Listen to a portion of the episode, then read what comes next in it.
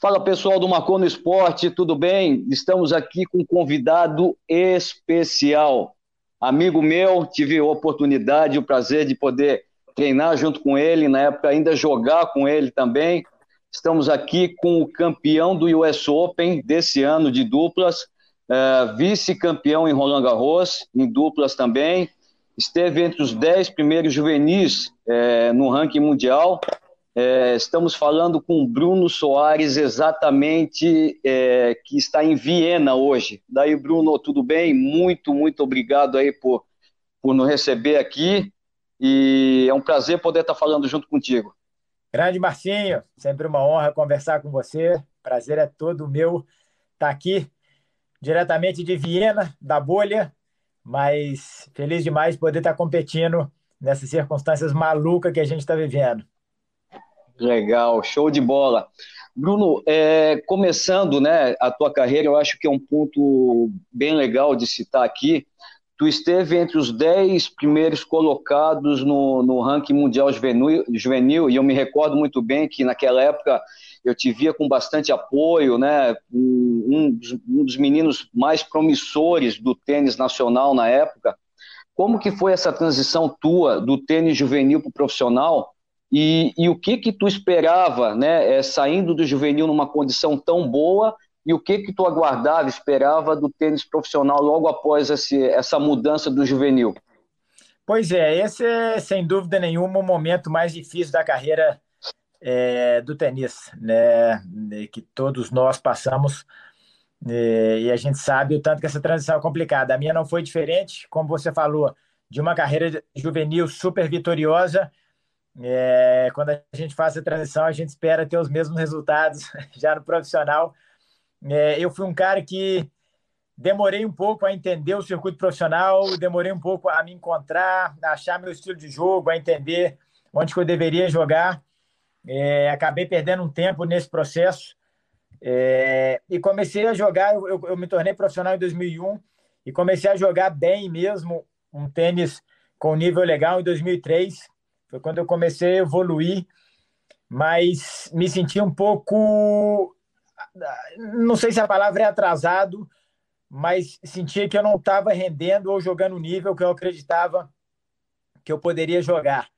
É, joguei muito bem em 2003 e 2004, muito bem, sim. Eu tive uma evolução muito boa nesses anos, onde eu cheguei meu meu melhor ranking, foi número 221, e foi onde eu tive a minha lesão, é, que acabou me afastando por dois anos da quadra, e aí onde tudo mudou. É, mas realmente no punho, né? É, exato. Foi, foi o joelho. Foi o joelho. O joelho.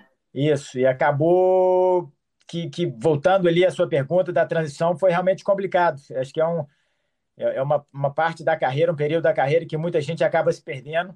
No meu caso, não considero que eu me perdi, mas eu tive uma dificuldade muito grande em encontrar meu, meu jogo e, e meu momento durante essa transição para o pro profissional na Simples.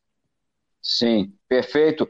E, e assim, é, a gente viu Jaime Sims é, tendo uma, uma carreira no, no tênis é, individual, nas simples, muito boa, né? mas também se reinventando. É, o teu ranking foi o 221, né? um ranking muito bom de simples, né? apesar de, de repente, nesse momento, todo mundo esperava que tu pudesse, de repente, ter uma ascensão muito maior nas simples também, mas a minha pergunta é como é que tu pensou em reinventar o teu tênis, né? Porque eu, eu admiro muito a sua situação, porque é, algumas pessoas poderiam dizer o seguinte, né? Eu estou na simples, não deu tão certo quanto eu gostaria de dar, então para mim é o suficiente, eu vou fazer mais alguma coisa na minha vida. Mas é. tu persistiu, né, mesmo vindo de lesão no joelho, que eu me recordo muito bem desse, desse momento, a gente vivia junto lá em São Leopoldo e viajava junto, mas assim, quando é que veio na tua cabeça o seguinte, eu vou me reinventar, eu vou começar a jogar dupla? Como surgiu isso? Pois é, a dupla, é, é, é engraçado que a dupla sempre teve muito presente na minha vida. Desde pequeno, eu sempre joguei simples e dupla, né? Quando todo mundo ali sempre focou a carreira na simples, eu não diferente, focava minha carreira na simples, mas eu nunca deixei a dupla de lado. Eu sempre gostei de jogar torneios, eu jogava todos os torneios juvenis simples e dupla, e eu sempre gostei de treinar a dupla. Né? Isso que eu acho que uma grande, um grande diferencial meu ao longo dos anos do resto da turma é que eu sempre gostei de treinar e evoluir, ver as coisas que eu estava fazendo é, bem, as coisas que eu estava precisando melhorar, posicionamento, a dupla é muito isso, né? Posicionamento. E eu sempre tive uma intuição boa para o jogo de duplas. Quando eu fiz minha transição para o profissional, não foi diferente. Eu sempre segui jogando simples e dupla. O meu foco era sempre a simples, o meu calendário era feito em função da simples, 90% do meu treino era em função da simples, mas eu sempre fiz o dever de casa na, nas duplas também. E o que aconteceu é que o meu ranking de dupla, por eu ser né, um melhor jogador de duplas, o meu ranking de duplas sempre é, é, foi melhor que o de simples.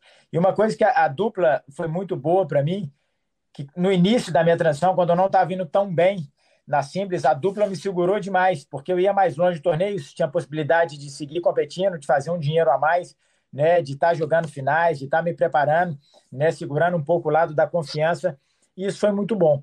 Quando eu tive minha lesão, é, em julho de 2005, que acabou me tirando por dois anos das quadras, é, quando eu voltei, foi no, momento que o Marcelo Melo e o André Sá estavam fazendo a transição para a dupla.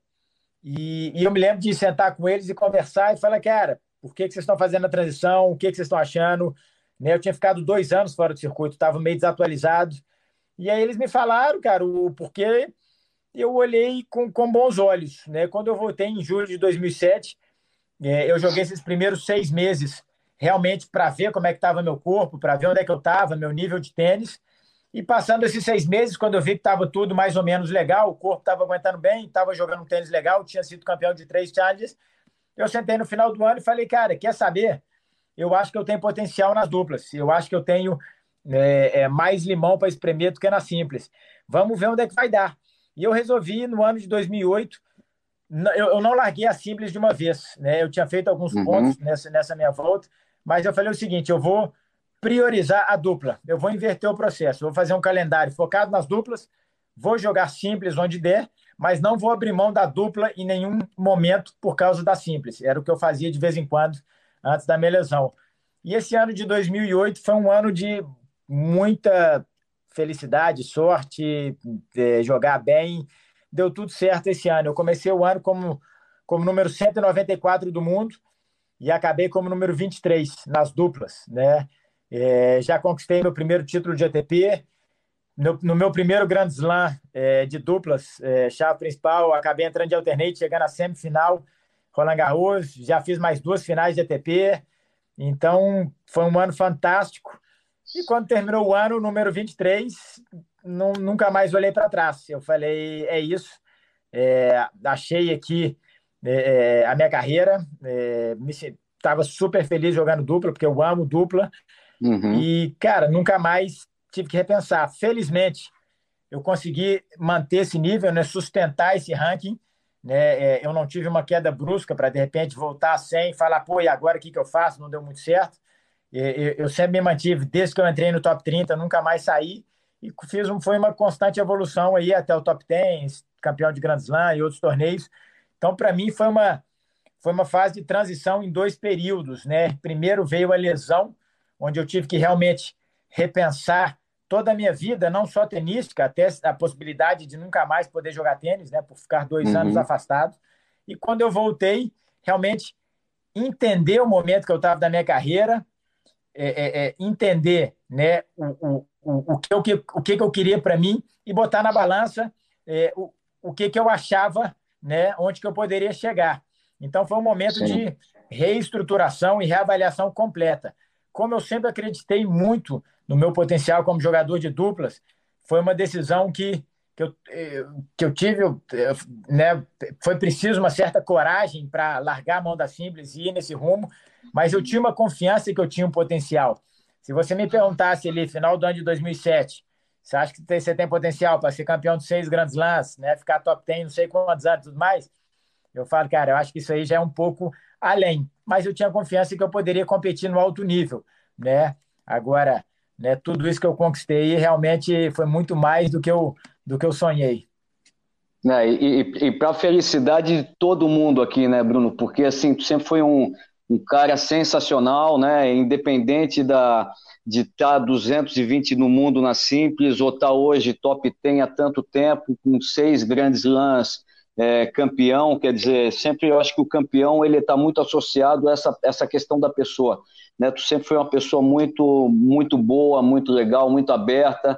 Né? Eu vi em Roland Garros, estou assistindo a final do, dos meninos, dando uma força dos, dos meninos juvenis que estavam jogando ali, quer dizer, e tu jogava a final logo depois também, eu acho isso aí sensacional. É, voltando a essa pergunta aqui, tu acha que toda essa questão né, do Sá, do Marcelo Melo, do próprio Cássio Mota, mais lá antigamente, Kirmair, Jamion Sims, quer dizer, o Fino também, que chegou a se reinventar um, um, certo tempo com o Guga, quer dizer, o Guga e o Fino também tiveram sucesso na, nas duplas ali, e hoje a gente vendo o Demoliné saindo das simples também, o Romboli, né, algumas pessoas, né, o Rogerinho querendo voltar hoje a jogar, está voltando a jogar dupla já com, com quase 40 anos de idade, tu acha que esse, esse caminho realmente é um caminho importante para todo mundo, como tu seguiu, quer dizer, tu, tu, tu começou nas simples falando o seguinte, esse é o meu carro-chefe, mas chegou um determinado momento que tu falou, vou inverter um pouco, né? Eu vou botar a carroça que estava atrás na frente, vou botar os cavalos que estavam na frente para trás um pouco e vou me reinventar. Tu acha que isso é, é um caminho importante para essa meninada que está chegando? Quer dizer, ver que o tênis não é só feito da simples ou feito só da dupla, tem muita coisa envolvida? Com certeza. É, hoje em dia, é, a premiação aumentou demais. Então, a carreira é, de duplas, que já era uma carreira interessante e já era uma opção né, para aquela turma que tem. Que são modalidades diferentes, cara. Tem gente que nasceu para simples, tem gente que nasceu para dupla, tem gente que nasceu para os dois. Né? Então, acho que a gente tem que saber ter essa leitura e aceitar. Eu acho que todo mundo tem o grande sonho de ser um grande jogador de simples, mas, mas você tem que ser né, consciente do seu potencial e da onde você quer chegar. Né? Você citou aí é, é, grandes referências e caras que eu conversei, né, que foi Nico, o Nico, o, o, o, o Jaime, o Cássio, é, é, o próprio Kemair, que caras que jogaram muito bem duplas, mas não tiveram uma carreira só de duplas. O Jaime foi um, um dos que teve, né? Os outros tiveram sempre junto com a Simples ou por um breve momento. O Jaime teve um período só de duplas, mas foi muito breve também né? Ninguém tinha tido ali 8, 10, 12 anos para a gente ter essa referência, né? Eu, o Jaime é um cara que eu gosto de conversar muito é, é, de dupla, é um cara que eu estou mais próximo, né? E, e, e, é um cara que me ensinou demais. Eu tive a oportunidade de, de ser juvenil dele na Copa Davis e, e, eu aprendi muita dupla com ele. Mas em termos de histórico de carreira, o Jaime parou rápido, infelizmente né, que o nível de tênis que o Jaime jogava, ele podia estar jogando. Até agora não, que ele está com 40 e tanto, mas podia ter jogado igual eu, até os 40. Né? Mas naquela época dele, a turma parava ali com 31, 32. Então Sim. a gente não tinha esse, esse histórico, a gente tinha um histórico de grandes jogadores, o próprio Fino e o Guga né, se deram super bem nas duplas, mas nenhum jogou só dupla, então a gente não tinha esse histórico de longevidade. Então eu, Marcelo Sim. e o André fomos o, os, os primeiros a mostrar a longevidade, né? não só o potencial de, de, de, como duplista, mas sim a longevidade. Né? A gente conseguiu ficar aí, resistir ao, ao tempo e ao nos mantemos. E acho que essa é a parte legal, né? Porque eu e Marcelo André, a gente teve grandes resultados, mas não quer dizer que a gente foi melhor que Jaime, é, é, Cássio, é, é Kiki, né? A gente apenas conseguiu ficar mais tempo ou quis ficar mais tempo, né? Porque o Jaime, esses Sim. caras também conseguiriam, mas, mas optaram por parar antes. Então, acho que isso mostra. Será que não é o pão de queijo de Minas, isso? Pois Todos é, são aí cara, de BH? Pão de queijo com café e, e aí, café. a persistência de ficar aqui. Mas acho que a parte mais legal disso, Marcinho, é que, é que mostra também que a turma pode fazer uma coisa de longo prazo. Né? O cara da Simples ali vê muito resultado. Ah, fulano de tal ganhou X nesse ano e tal. Beleza, mas a gente, ao longo dos anos da dupla, a gente conseguiu construir uma carreira de sucesso, a gente conseguiu fazer um pé de meia legal, né? E com muito trabalho, a gente teve essa, essa longevidade toda, né? E eu estou aqui com 38 Sim. anos, sendo campeão de Grand Slam, né? Então, acho que isso é muito legal para o menino que está começando a carreira com 22, 23, 24, não dá aquela desanimada. Do cara pensar e falar, cara, calma, eu estou com 24, 25 anos, o Bruno está com 38, são 13 até lá. Então é um processo longo, acredita no processo, né? Fica firme aí. Então acho que sem dúvida a gente abriu o leque ainda mais para essa turma, né? Porque a dupla já era uma opção, mas acho que a gente mostrou Sim. que pode ser uma opção, né? De, de, de longa distância e longa vida. Então assim, isso aí foi, foi muito legal, né? O Demo já está aí com seus 30 e poucos e, e, fez a transição muito cedo, então mostra aí a longevidade também. Acho que essa é a parte bacana. Essa, essa parte é bacana é, e, e, assim, o, na minha época, quando eu jogava, eu via assim, alguns jogadores de duplas, tu conseguia identificá-los facilmente quando eles chegavam no, no, no torneio, né? É. Alguns não bem fisicamente, né? É, não treinavam muito, Exato. né? Batiam uma bola, até foi uma discussão muito forte na TP na época em relação a essa, essa situação. Mas Exato. assim, a minha pergunta hoje em relação à longevidade, longevidade dos tenistas, né? eu parei muito cedo, com 27, 28 anos, porque é. a gente tinha aquela ideia que chegava aos 30 anos e falava, nossa, esse cara já está velho, não tem já mais tá como velho. jogar. A gente vê um, um Roger Federer jogando hoje com 39 anos, altamente competitivo, o Nadal chegando lá, tu é. com 38 anos, quer dizer, muita gente, né? O Pose, que eu acho que Gianluca Pose já chegou a 38, 39 jogando também, quer dizer, a gente vê as coisas mudando. O, a, é. a, que ponto e o que deve isso? O que, que tu acha? Alimentação? Os jogadores de dupla hoje também de simples se tornam muito mais competitivos em razão da parte física, que eles estão trabalhando mais. É. O, que, que, o que, que se deve isso? Eu acho, uh, ah, para mim, a longevidade está muito ligada à fisioterapia recuperação. É, é, na época de vocês, eu lembro que, que, quando eu comecei, a fisioterapia era aquele negócio: ah, me machuquei, vou, vou lá no fisioterapeuta. Né? Então você fazia uhum. seu preparo físico, né? o seu preparador físico geralmente ele te dava uma alongada e tal, aí você fazia uma massagem aqui, um negócio ali. A recuperação e a prevenção ela não era tão bem feita como hoje em dia. Na verdade, ela não foi uma coisa que foi que foi entrando, né? É, é, na vida das pessoas. É uma coisa que você falou mesmo, os próprios duplistas ali da época é, é de 2000, 2000, quando era juvenil, também tinha essa mesma sensação. Isso foi uma coisa que mudou completamente. Hoje, cara, os duplistas, você vê, é, caras que ralam pra cacete, né, viajam com treinador, fisioterapeuta, preparador físico, investem na carreira, então isso aí mudou completamente também. Então, eu acho que a longevidade está muito nisso aí, é, é, uhum. das pessoas terem essa prevenção. Né? Na sua época, ali, muita gente estourou com 28, 29, 30 e acabava parando por causa disso. E eu acho que essa turma entendeu né, que o processo era o contrário. Né? Você tinha que cuidar do corpo para o corpo existir e não dar porrada no seu corpo quando ele quebrasse, você ia lá cuidar.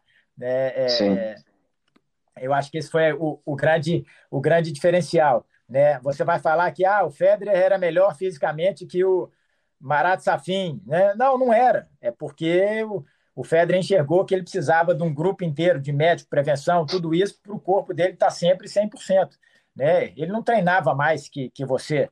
Né? Não era que, pô, você conviveu com o Guga, eu convivei com o Guga. Tem cara que treinava mais né, que o Guga, tanto, tanto que ele era bem fisicamente, jogava cinco horas de tênis em Copa Davis ali no sol de 40 graus sorrindo. Então não era essa a questão.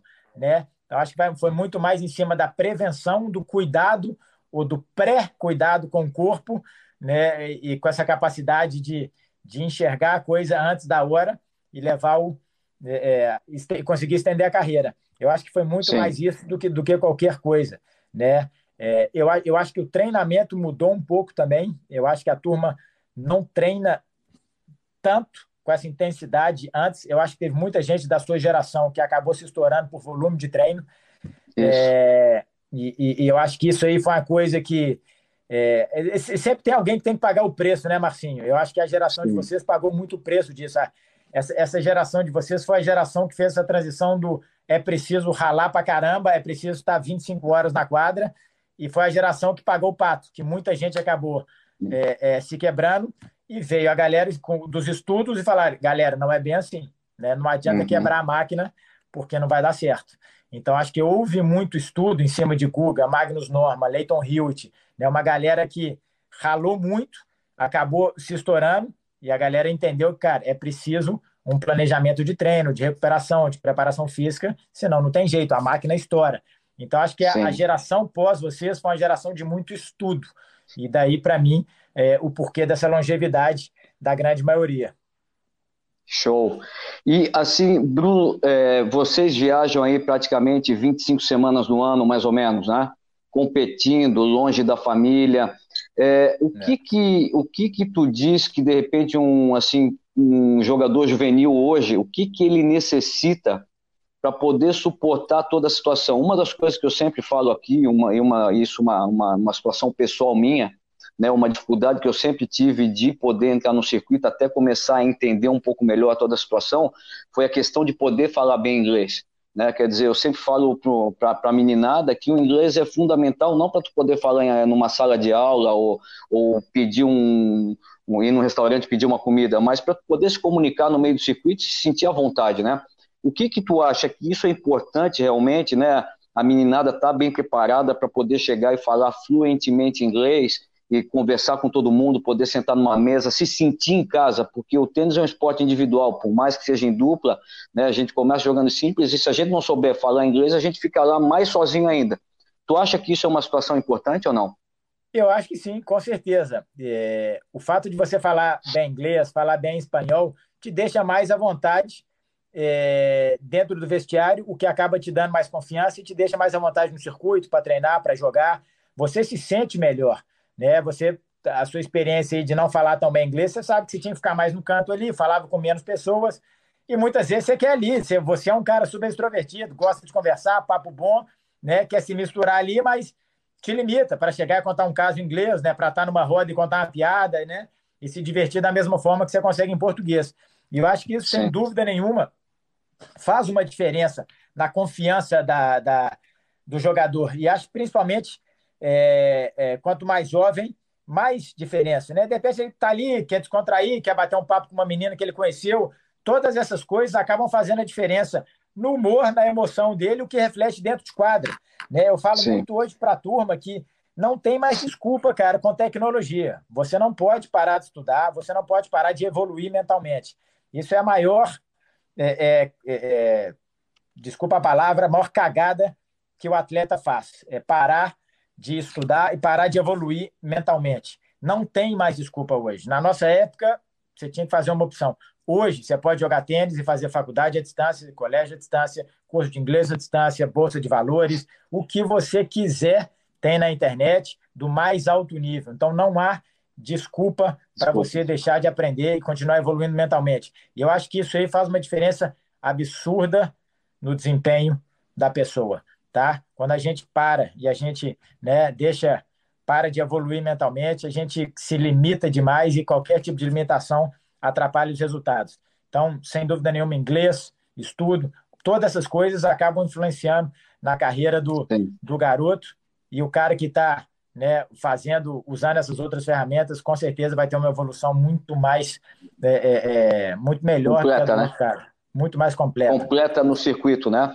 É, e já que a gente está fal... já que a gente está falando de estudos aqui, é uma discussão que obviamente já há muito tempo já se tem essa questão do tênis universitário. Por algum tempo dizia que o tênis universitário não era uma boa, uma boa opção, que o profissional ia ser muito melhor, depois mudou completamente, que o tênis universitário é uma ótima opção e o tênis profissional nem tanto, e hoje a gente começa a perceber que o tênis universitário está em, tá em evidência novamente, né?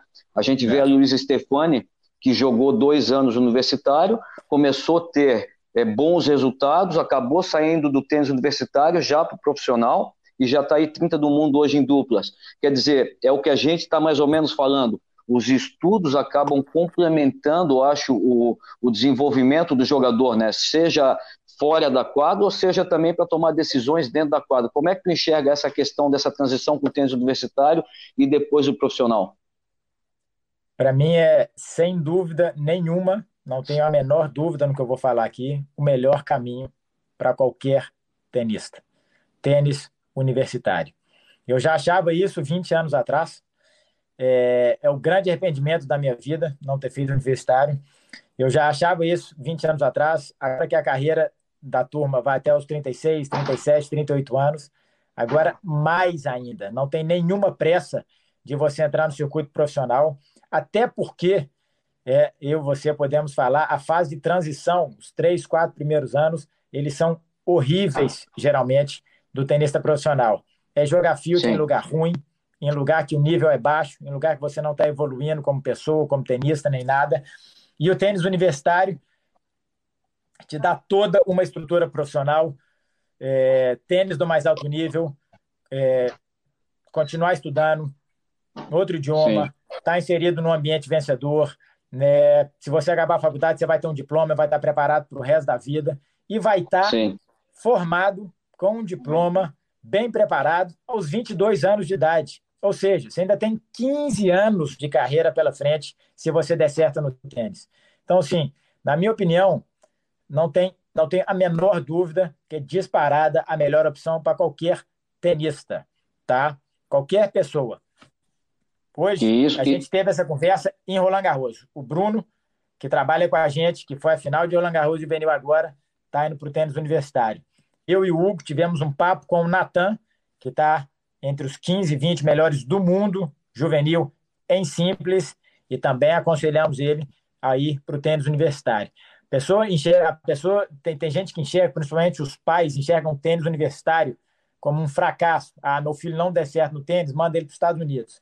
A pessoa tem que entender que é o contrário, é uma grande vitória e faz parte da transição do juvenil para o profissional. Você tem um, um, gap no meio, que um monte de gente vai jogar field na Tunísia, Turquia, Zâmbia, Polo Norte, não sei o quê, que aí o cara está regredindo. E o cara que está indo para uma instituição, jogando tênis na primeira divisão, o cara está fazendo uma transição do mais alto nível. É uma grande oportunidade que o cara tem de continuar evoluindo e se preparar para o profissional. E aqui, se ele não der certo no profissional, não foi por causa da faculdade, foi porque ele realmente não tinha nível para ser tenista profissional. Então, tem que separar, ah, fulano foi para a faculdade e parou depois. Sim, ele parou porque não tinha nível para ser tenista profissional, ele enxergou Sim. isso e foi inteligente, foi trabalhar num banco, né? Então, uma coisa não tem nada a ver com a outra, né? Acho sem dúvida nenhuma, tênis universitário, assina embaixo. Sim, é, é, é, então, assim, a gente, eu acho que o tênis universitário acaba complementando tudo o que vai se achar no profissional. Um, ficar longe de casa por um bom tempo. Dois, poder falar bem inglês, é, conhecer novas pessoas. O terceiro, a disciplina, né, de poder estudar e, e, e treinar cedo. Quer dizer, eles começam seis da manhã, competem Exato. final de semana, né, estão é, sempre ali jogando com vários jogadores do mundo todo, quer dizer, é um qualify, entre aspas, para entrar numa chave principal de um, de um tênis profissional. É um bom caminho, sem dúvida. É, sem e dúvida. Você tem três meses e meio de verão, de férias, que você pode ir para a Europa, jogar torneio, jogar torneio de grana, jogar field, jogar torneio profissional, você faz o que você quiser durante esses três Sim. meses, onde o tênis está bombando no mundo, você está de férias. Então, assim, você Sim. ainda pode jogar três meses de tênis profissional. Não, não tem situação melhor para a evolução de um garoto. Sim, sem dúvida. E, Bruno, falando um pouco agora, Bruno Soares, é, pessoalmente, né? Obviamente, quando a gente inicia no profissional, a gente não tem esposa, não temos filhos, né? não temos, somos nós né? Nós vamos para o Peru, Bolívia, para o Equador, para onde for, eu estou sozinho aqui, sem ninguém para pensar. É, tu tens uma história é, já há muito tempo né, com a Bruna, né, há anos e anos e anos, é, namorando, ela conhece todo esse processo teu de viagens, enfim, tens teus filhos. Hoje, como é que tu consegue conciliar família né, filhos, esposa, com o circuito profissional de tênis? É, é complicado. É... Assim, eu acho que você tem várias etapas disso aí. Né? A primeira etapa é aquela etapa início de carreira, você não tem dinheiro, sem chance de pagar para a namorada e junto, é, 40 semanas na estrada, morando fora, via de vez em quando e olhe lá. Né? As coisas vão evoluindo, você começa a, a conseguir ter um pouquinho mais de dinheiro na conta, e você já começa a poder levar algumas semanas mais, e, e acho que vai aumentando a proporção. Quanto mais sucesso você vai tendo, é, eu acho que tem certas coisas que são é, é, luxo e tem certas coisas que são investimentos, ou na sua carreira ou na sua qualidade de vida, né, Marcinho? É, uhum. Mas, sem dúvida nenhuma, a parte mais complicada é quando nascem os filhos. E, e aí sim começa a ficar complicado ficar longe de casa, né? Mas também viajar com dois filhos é uma tarefa complicada. É, então, o que eu procurei fazer, na verdade, é, depois que a gente teve a Maia, é eu voltar mais para casa. Né? Eu comecei a cortar uhum. um pouquinho, é, não, não necessariamente torneios, mas semanas que muitas vezes eu ficava ali na Europa treinando e, E aproveitando, eu, eu, comecei a pegar quatro, cinco dias, eu dou um pulo em casa, aí jogo um torneio outro, quatro, cinco dias, dou mais um pulo em casa. Tem feito uhum. dessa forma, em vez de, de levar a tropa toda, porque realmente é bem mais complicado. É, mas Sim. eu acho que, que, que, depende muito dos interesses, né, Marcinho? A, a coisa para dar certo, os interesses têm que estar alinhados.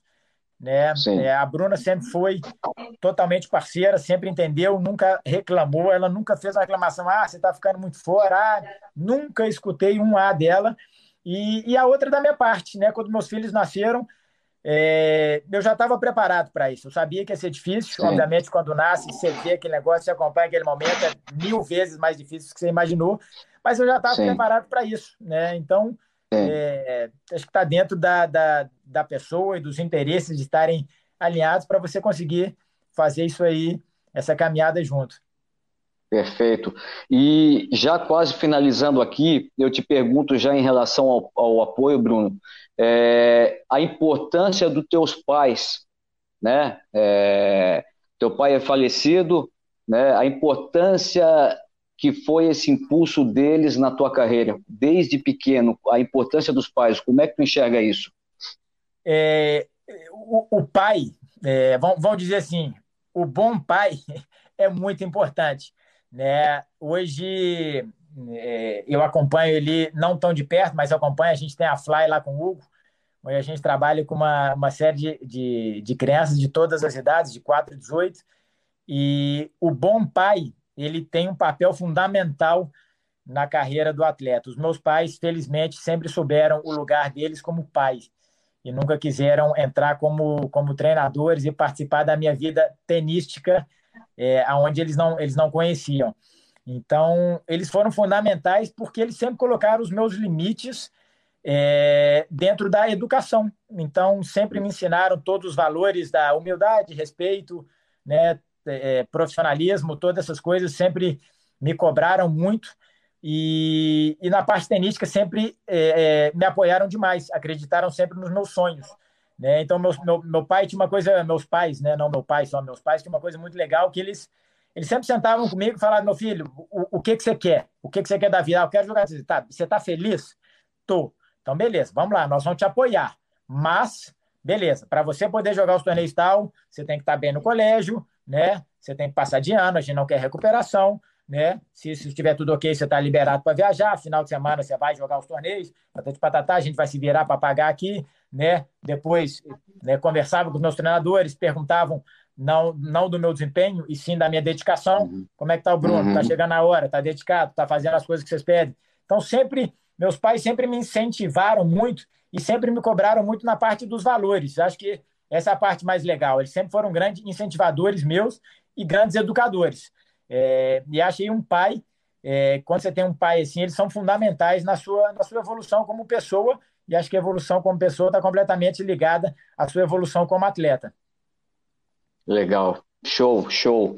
É, finalizando aqui, Bruno, quais são os teus próximos torneios e o teu objetivo até final de 2020, depois de um ano tão difícil né, que a gente ainda está vivendo, né?